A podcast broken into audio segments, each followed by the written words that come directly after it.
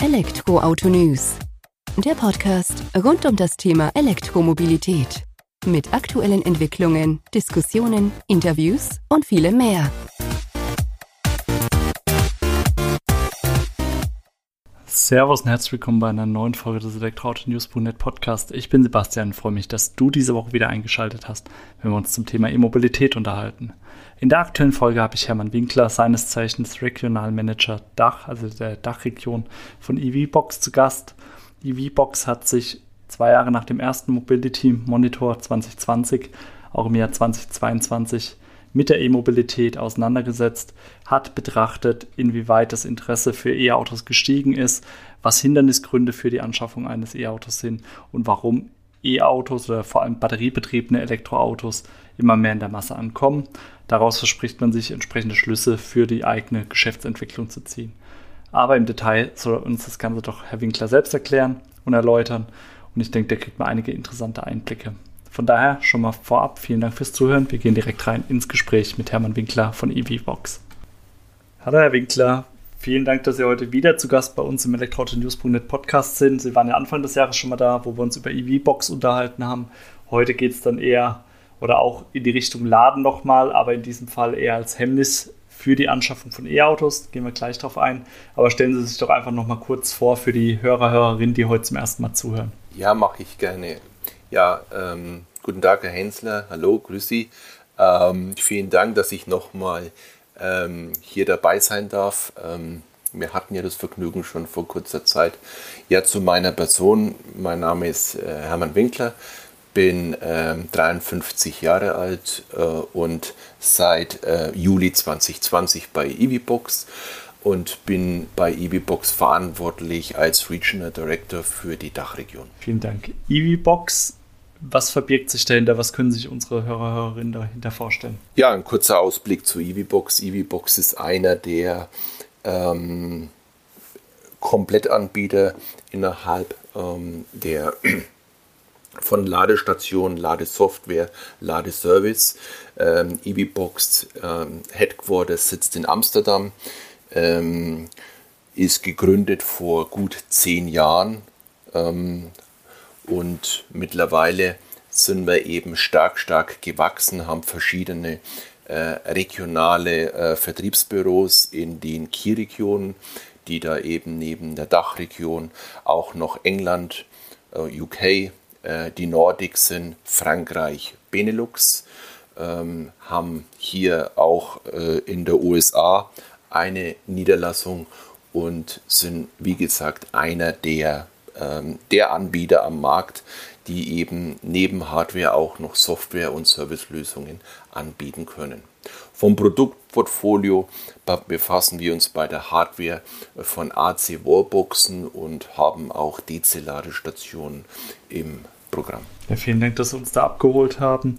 Und natürlich, wenn man in so einem Bereich unterwegs ist, dann schaut man sich den Markt ja auch genauer an. Das habt ihr mit dem Mobility Monitor 2020, ähm, glaube ich, zum ersten Mal gemacht. Zumindest ist es da richtig präsent bei uns auch auf der Plattform geworden. Habt ihr jetzt gut zwei Jahre danach nochmal wiederholt und über den Mobility Monitor bzw. die Ergebnisse daraus wollen wir uns äh, nochmal unterhalten. Das ist ja eine Studie. Vielleicht können Sie auch uns das kurz vorstellen, was sich da dahinter verbirgt und was das Ansinn war, diese Studie durchzuführen. Der Mobility Monitor, äh, wie Sie es richtigerweise erwähnt hatten, ist jetzt das zweite Mal gemacht worden, ähm, was für uns als EVBox äh, sehr wichtig ist, ähm, um hier auch den Einblick im Markt zu bekommen, bis hin zu den Endkunden, wie äh, derzeit äh, das, das, ja, das Understanding für die E-Mobilität ist und äh, wir dadurch natürlich auch versuchen abzuleiten, ähm, in welchen Produkten, in welche Entwicklungen wir in den nächsten Jahren investieren müssen. Bis hin natürlich zu den Märkten, wo wir sehen, okay, äh, wie reagieren die einzelnen Märkte, wie äh, unterschiedlich ähm, nehmen die, nimmt die Bevölkerung auch äh, die E-Mobilität wahr und wie ist zum Beispiel hier von ähm, Land zu Land der Unterschied zwischen ähm, ja, ähm, privaten Laden oder öffentlichen Laden. Das sind äh, Themengebiete, die uns natürlich sehr, sehr bewegen und sehr interessieren. Das kann ich mir vorstellen, vor allem wenn ihr dann quasi die Erfahrung direkt von der Basis sozusagen bekommt. Ähm, was kann man denn sagen, wenn wir jetzt 2020 zu 2022 vergleichen?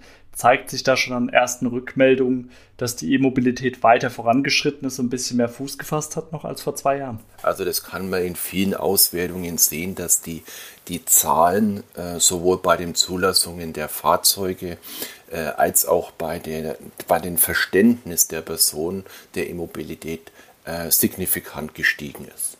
Ja, ähm, es, es, sind mehr Fahrzeuge im Markt, äh, viele ähm, die, die Durchdringung der E-Mobilität ähm, ist viel höher geworden, auch an, für die Personen, die derzeit noch kein Elektroauto besitzen, haben sie aber doch äh, mehr Informationen ähm, über die Elektromobilität als wie vor, äh, wie vor zwei Jahren. Also man kann einfach festhalten, dass schon mal, ich sag mal, die, der Informationsgehalt, der Wissensgehalt ist gestiegen in den vergangenen zwei Jahren.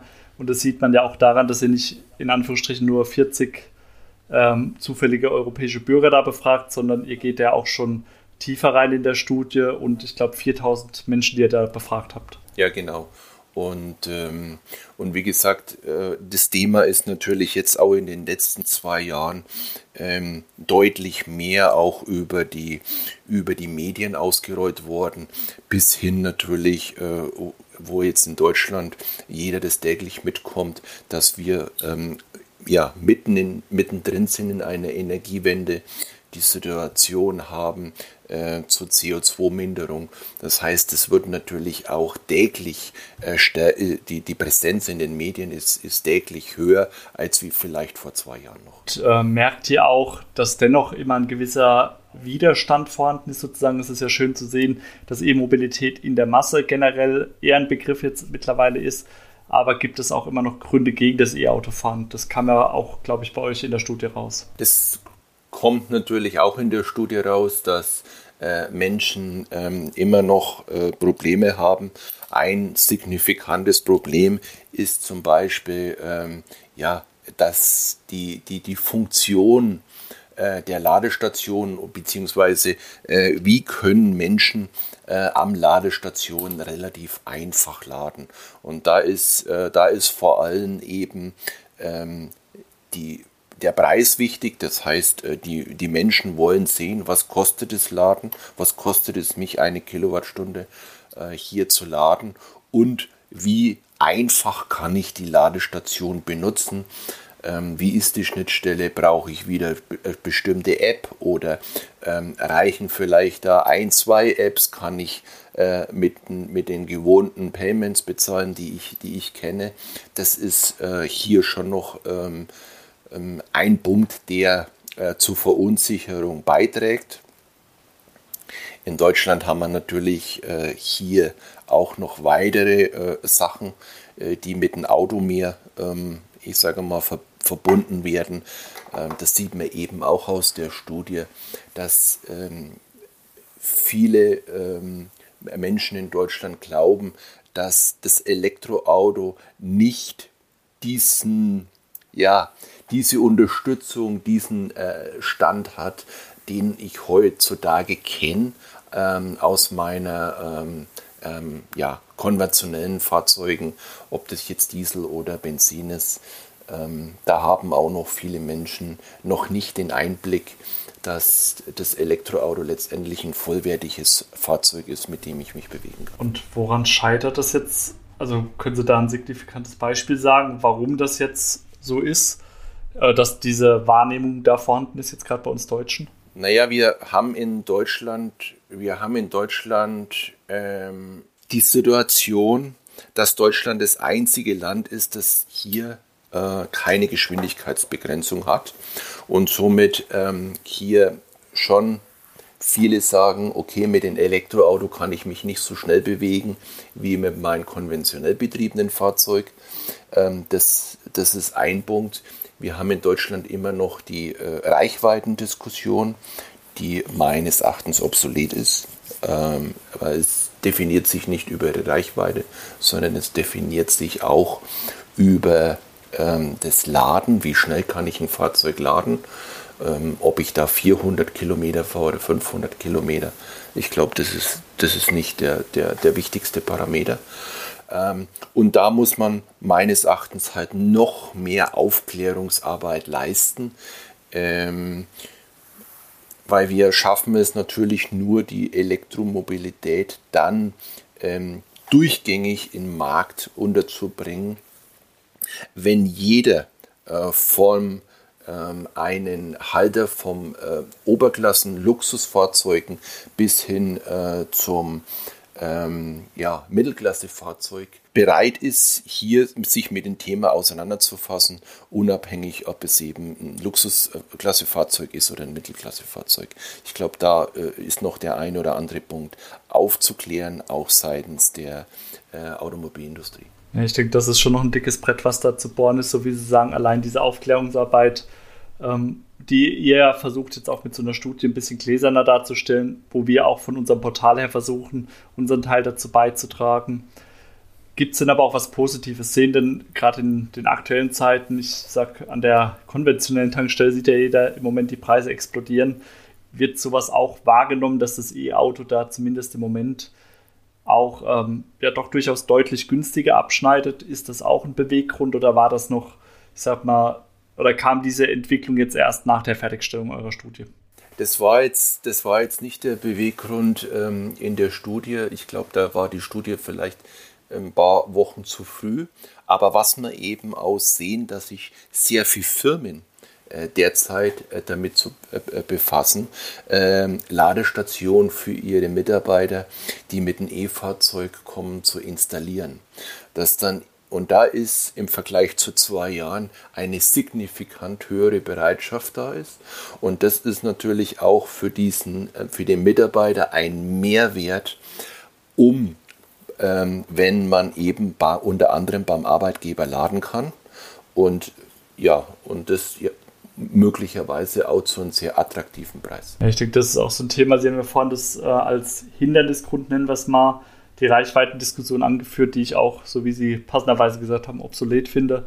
Es geht eher um das Thema Laden und ich glaube, gerade diese signifikante Entwicklung oder Bereitschaft, Ladeinfrastruktur beim Arbeitgeber aufzubauen, kann uns da wirklich noch ein ganzes Stück weiterbringen, weil wo wird am meisten geladen? Ich denke, das kommt bei Ihnen auch immer wieder raus, zu Hause und realistischerweise beim Arbeitgeber, weil dort stehen die Fahrzeuge ja die meiste Zeit. Ich denke, das spiegelt sich auch in Ihrer Studie wieder, oder? Ja, das spiegelt sich da wieder. Äh, das ist ähm, richtig, dass Sie erwähnen, die meiste Zeit äh, steht ein Fahrzeug entweder zu Hause, ähm, im, in der privaten Garage, im Carport, am privaten Parkplatz äh, oder eben dann beim Arbeitgeber. Und wenn ich hier Möglichkeit schaffe, dass da Fahrzeuge geladen werden, äh, dann habe ich für die für, für, für die E-Mobilität sehr viel gewonnen, weil ich hier dann mit der Ladeinfrastruktur ähm, es geschaffen werden kann, viele Fahrzeuge zu laden. Ähm, Absolut, wir werden nicht alle erreichen. Nicht jeder hat die Möglichkeit, zu Hause zu laden. Es wird auch Arbeitgeber geben, wo es nicht möglich ist. Dafür brauchen wir natürlich dann auch DC-Ladestationen, die aber auch verstärkt aufgestellt werden.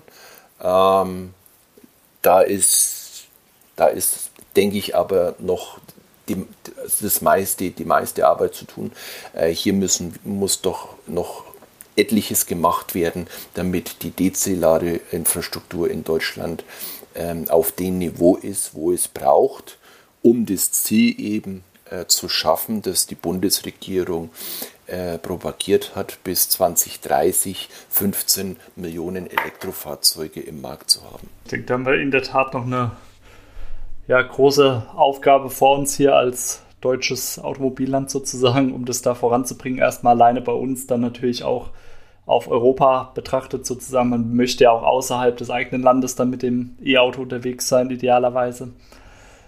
Was ich aber auch gerne machen würde, dass wir jetzt mal vom E-Auto, vom Laden an sich wegkommen. Ihr habt das Thema Klimawandel ja auch mit aufgegriffen in eurer Studie, habt das damit reingemacht und habt dann natürlich auch gefragt, wie die Menschen, Bürger, Bürgerinnen das Ganze einschätzen, ob dass E-Auto, E-Mobilität äh, ja ein Teil der Lösung zur Bewältigung der Klimakrise sein kann.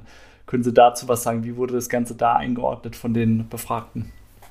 Ja, da ist es ein bisschen äh, un Unterschied. Ähm, in, in Deutschland ähm, war mit ähm, die, die, die größte, äh, der größte Bekanntheitsgrad von diesem europäischen Green, äh, Green Deal. Ähm, in Deutschland ähm, waren ca. 25 Prozent äh, gaben an, dass sie sehr, sehr gut über diesen Green Deal informiert äh, sind. Äh, das war über von allen befragten Ländern äh, die höchste Prozentzahl. Und äh, der Green Deal an sich, was versteht man da nochmal drunter für die anderen 75 Prozent, die vielleicht äh, noch nichts davon gehört haben? Ja, der Green Deal ähm, ist letztendlich über alle 27 EU-Mitgliedstaaten und da hat sich eben die äh, Europäische Kommission äh, das Ziel genommen, bis 20, ähm, bis 2050 äh, hier die Treibhausemissionen um mindestens 55 Prozent zu, äh, zu sinken. Vielen Dank für die Erläuterung des Green Deals oder was wir darunter verstehen dann sozusagen. Jetzt noch die Frage, die mich interessiert natürlich, sehen die Befragten dann die E-Autos als wichtigen Teil der Lösung, um diesen Green Deal dann eben auch zu erreichen? Ja, in der Tat. Ähm, das, sehen, das sehen die Befragten natürlich, die, äh, die, die Nutzer von, von Elektroautos noch mehr als die äh, Nutzer von äh, konventionellen betriebenen Fahrzeugen. Aber auch da ist die, der Zuwachs stark gestiegen. Zum Ende würde mich dann noch interessieren, was war denn so eine der Aussagen, die Sie vielleicht am meisten überrascht hat oder die Ihnen einfach so in Erinnerung geblieben ist aus dem Mobility Monitor 2022?